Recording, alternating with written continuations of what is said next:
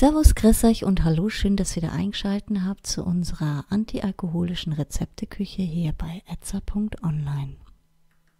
Heute mit einem Ananas-Kokosnuss-Milchshake. Die hier angegebenen Zutaten reichen für vier Portionen. Euer Zeitaufwand beträgt so circa 10 Minuten plus eine Gefrierzeit von circa 15 Minuten. Ihr benötigt 300 Gramm Ananas, 700 Milliliter Ananassaft, 200 Milliliter Kokosnussmilch, 300 Gramm Zitronensorbet und zu guter Letzt 2 Esslöffel Kokosnussraspeln. Kommen wir zur Zubereitung.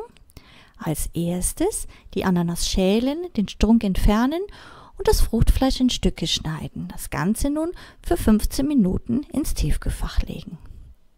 Währenddessen den Ananassaft und die Kokosnussmilch miteinander in einem Mixer leicht verqueren. Dann die fertig gefrorenen Ananasstücken und das Zitronensorbet dazugeben und alles zusammen cremig pürieren.